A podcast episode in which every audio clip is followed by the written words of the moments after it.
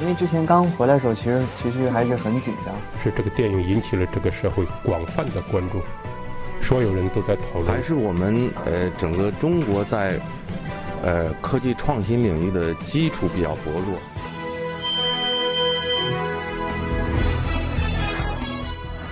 影响有影响力的人，中国新闻周刊。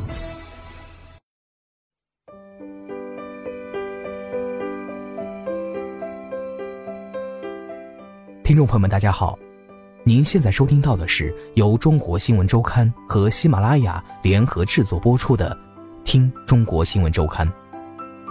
本期稿件选自《中国新闻周刊》杂志霍思一《人民的名义》诞生记。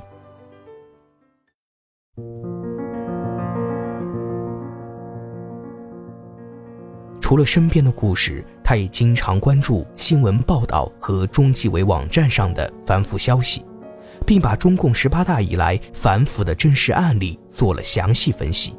比如最有名的小官巨贪魏鹏远案，年近六旬的国家能源局煤炭司原副司长魏鹏远，平日里骑破旧自行车上班，受贿金额却达到二点一个亿。专案组在他的一处房产中发现，空荡的房间中只有一张床，床垫下堆满了封着胶带的纸箱，里面是一捆捆还贴着银行封条的现金。为了了解官员落马后的真实状态，在最高检的安排下，周梅森在南京浦口监狱与落马官员举行了两次小型的座谈会。周梅森说。谁贪污了多少钱，对他没有太大意义。他试图从人性深处挖掘这些官员落入低谷后的心理状态。让他印象最深的是，除了后悔以外，这些官员还普遍地表现出一种委屈的情绪。有一个官员因为贪污受贿五十万被判了十五年，我能感受到他的委屈。他反复说判了十五年，强调了好几次。周梅森认为，人性是复杂的，腐败的干部不是吃人的老虎，他们也是有血有肉的普通人。有些人是因为一念之差。按照他的要求，参加座谈的落马官员都曾经身处核心的权力部门，有大城市的区长、县长、县委书记、县委常委统战部长，还有国土开发等核心权力部门的一把手。看到他们，周梅森感觉很痛心。一方面，这些人破坏了中国官场的政治生态；另一方面，不良的政治生态也对他们造成了不好的影响。尤其是当权力没有被关进笼子里的时候，有的腐败干部非常讲义气，有的能办事，不是全都十恶不赦、非黑即白。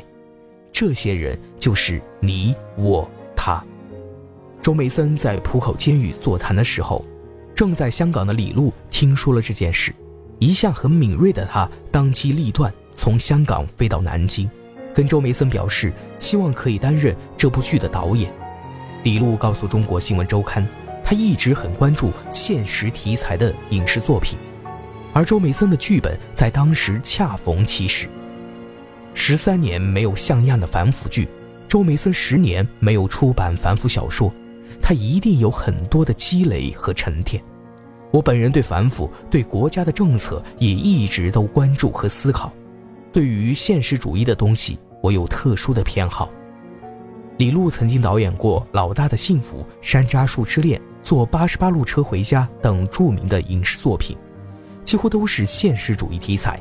此次他第一次接拍反腐剧。认为既可以挑战自己，又与自己一直以来对人性的发掘、对现实的关照一脉相承。他说：“没有什么剧能像这部剧发掘人性和直面现实到这个程度。”与范子文接洽后，李路就扛起了导演和总制片人的大旗。周梅森写到第三集，李路就决定买下他的剧本，但李路心里还是挺没底，主要还是担心审查。周梅森对此也很担忧。剧本写到一半的时候，他还在考虑反腐要写到什么程度。原中国作协党组书记翟泰峰看了他的剧本后，给他打电话说：“你应该写分量很重的东西，再深一点，再高一点，把政治生态写出来。坏人只写到公安厅长，十八大后倒掉这么多贪官，反腐形势这么严峻，你能够这么轻描淡写吗？他的话给我猛击了一掌。周梅森说，范子文也和李金盛讨论过这个问题，最终确定了一个原则：不能写中央政治局委员以上级别的官员。此前。反腐剧的最大尺度是一号反面人物不能写到副省级。考虑到文艺作品必须植根于现实，他们最终选择了只闻其声不见其人的副国级官员作为幕后的终极老虎。也因此，这部《人民的名义》被称为史上最大尺度的反腐剧。范子文称，之所以采取这种处理手法，是因为电视剧与小说不同。电视剧更要考虑可能对社会产生的影响。反腐题材的影视作品是一把双刃剑，如果处理得好，就可以体现出中央坚定的反腐决心，展现出反腐成果；如果处理不好，就会存在政治风险，对执政者的形象造成一定程度的伤害。如何把握好这个度，关键在于牢牢地把握李金盛所述的指导思想：反腐倡廉、正能量。剧本写完二十集，有关部门专门为此召开了研讨会。在研讨会上，周梅森提出疑问：李达康这样的人物要怎么写？其结局如果也沦为腐败干部，是否合适？中国作协书记处原书记张胜友非常反对。他说：“能干的干部全腐败掉了，太伤人了，要有正面的东西。”范子文指出，写作反腐剧，编剧三观一定要正。不能否定改革开放近四十年来的巨大成果。他说，近十几年来，中国的确存在腐败现象，但不是主流，而是发展中的问题。要在反腐的同时倡廉，传播正能量。剧本初稿完成，李金盛提出要增加倡联的内容，于是，《人民的名义》主创决定为易学习这个角色增加更多廉洁执政的回忆片段。周梅森也承认。这些情节在小说里可以写，电视剧就不行，需要更加谨慎。比如小说里的设计是外号“老石头”的汉东省人民检察院前常务副检察长陈延池，在向巡视组举报时激动之下死于心梗，电视剧里则变成了为保护人质倒在现场，这样处理不会显得那么灰暗。用时七个月后，周梅森的剧本最终创作完成。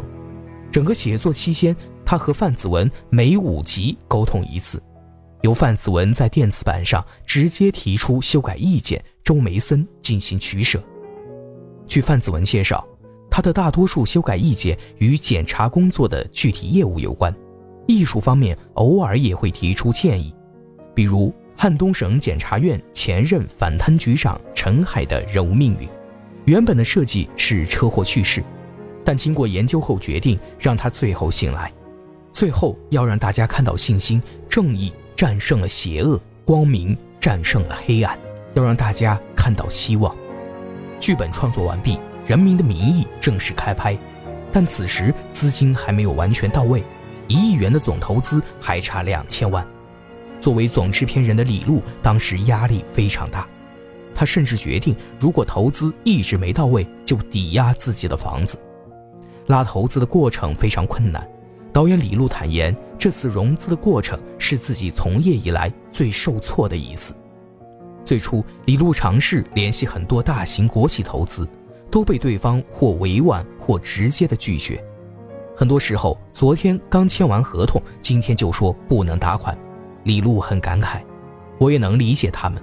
反腐剧在当时的市场里几乎没有成功的案例，投资是逐利的。